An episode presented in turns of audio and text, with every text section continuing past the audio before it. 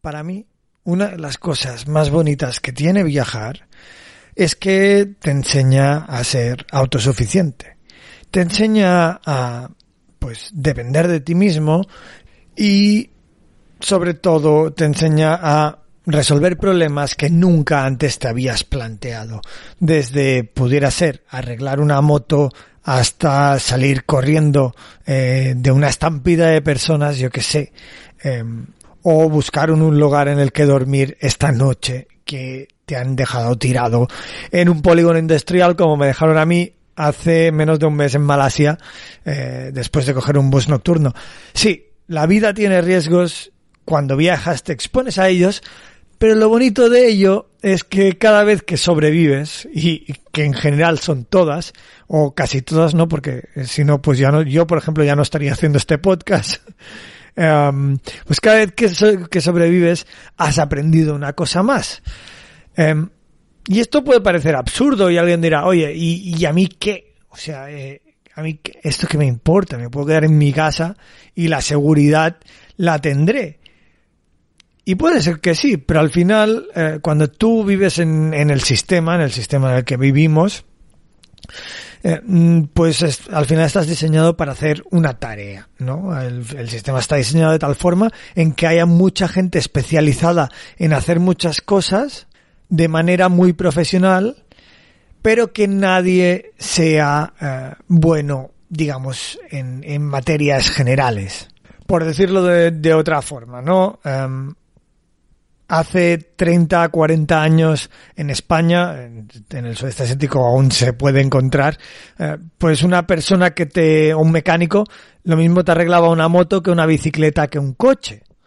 Pero a día de hoy, pues eh, cada mecánico está especializado en un tipo de coche o cada eh, mecánico de motos está especializado en un tipo de motos o un taller de bicicletas no te va a reparar la moto.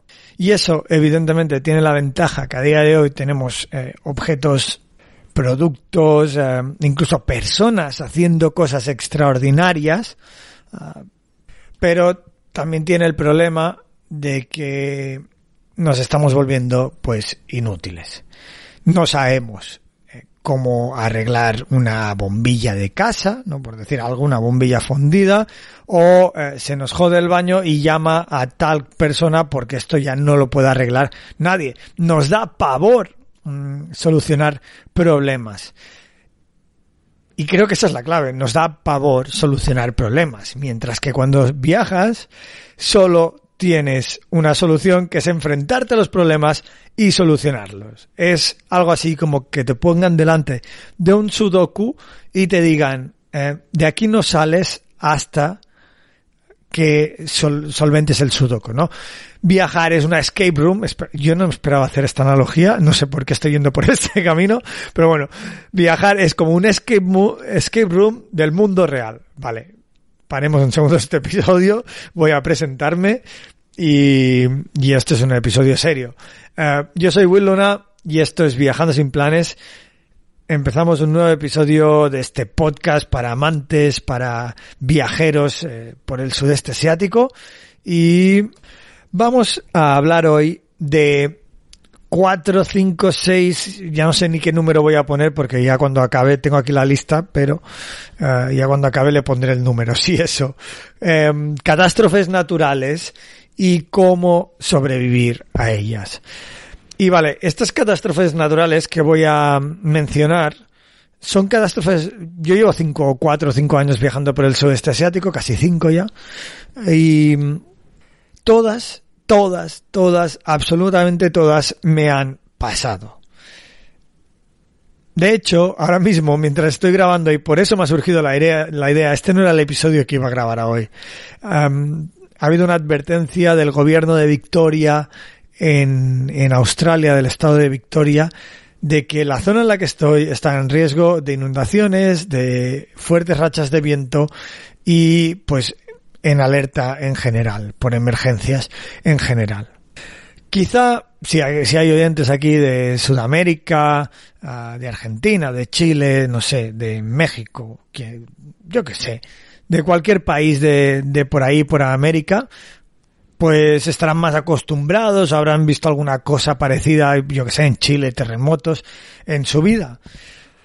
Pero para la mayoría que, que escuchan este podcast, que en general sois eh, españoles y europeos, pues probablemente viváis y como yo vivía en una balsa de aceite, en un lugar en el que no pasa nunca nada. A nadie le ha levantado a medianoche un terremoto ni que sea de magnitud 2, ¿no? Hombre, de vez en cuando hay alguno, pero tampoco es que sea la norma general. Pero la realidad es que, pues, en estos cinco años que yo llevo, yo llevo viajando, me han pasado muchas eh, catástrofes naturales, muchas situaciones de emergencia, y he tenido que responder a ellas de alguna forma siendo un inútil, ¿no? Porque al final eh, no tenía ni idea de qué hacer en cada caso.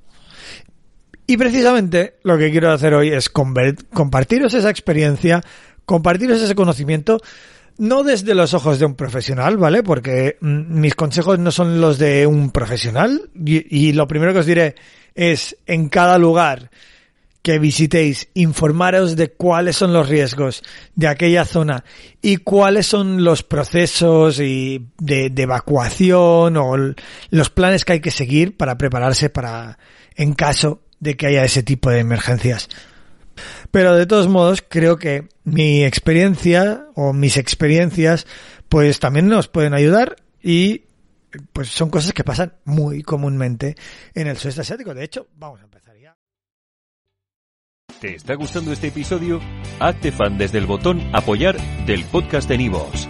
Elige tu aportación y podrás escuchar este y el resto de sus episodios extra. Además, ayudarás a su productor a seguir creando contenido con la misma pasión y dedicación.